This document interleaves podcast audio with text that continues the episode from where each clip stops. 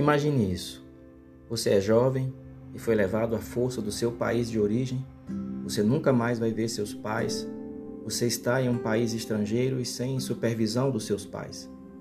Então, o homem mais poderoso desse país te oferece todos os tipos de benefício e diz: Você vai estar na minha equipe pessoal, eu vou te dar poder, prestígio e prazer. Você terá o melhor de tudo.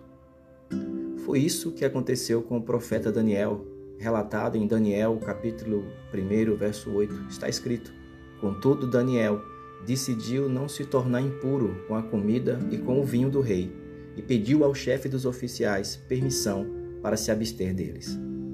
O profeta Daniel tinha que escolher comer a comida do rei ou controlar seu ego e seu apetite para servir a Deus. Daniel escolheu servir a Deus. Muitos não teriam feito essa escolha. E você, o que faria? Observe o que vemos às vezes no futebol profissional. Os jovens, com menos de 18 anos, são recrutados para os campeonatos profissionais, né? E eles recebem ali salários de milhões de reais. Eles são habilidosos com a bola, mas não têm nenhuma habilidade para lidar com o sucesso e com tanto dinheiro. E por fim, muitos deles podem ter a carreira arruinada e, e têm a carreira arruinada por causa do sucesso cedo demais. Não sabem lidar com isso. E isso poderia ter sido facilmente a história do profeta Daniel mas não foi.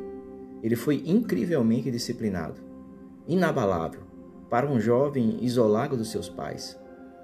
Daniel refletiu o que Paulo escreveu centenas de anos depois, quando ele disse em Romanos capítulo 6, verso 13: Não ofereçam os membros dos seus corpos ao pecado, como instrumentos de injustiça. Antes, ofereçam-se a Deus como quem voltou da morte para a vida, e ofereça os membros dos seus corpos a Ele como instrumentos de justiça.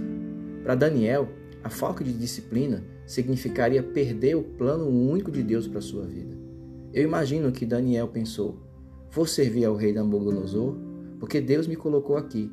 Não estou aqui sem a sua permissão, então vou obedecer a Deus. Mas eu não vou abandonar meus valores. O rei pode me dar todo tipo de benefício, mas eu nunca vou esquecer quem sou. Eu não sou daqui. Eu sou judeu. Eu não sou babilônico. Isso é o que nós chamamos de integridade de caráter. É ser disciplinado. Quando somos disciplinados e obedientes em seguir a vontade de Deus, teremos sucesso aos olhos de Deus.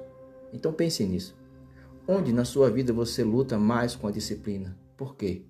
Quais são as maneiras pelas quais você pode crescer na integridade?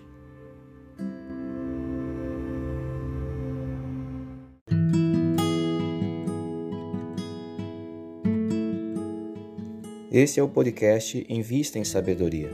Se você gostou, curta, comente, siga e compartilhe para que outras pessoas sejam inspiradas.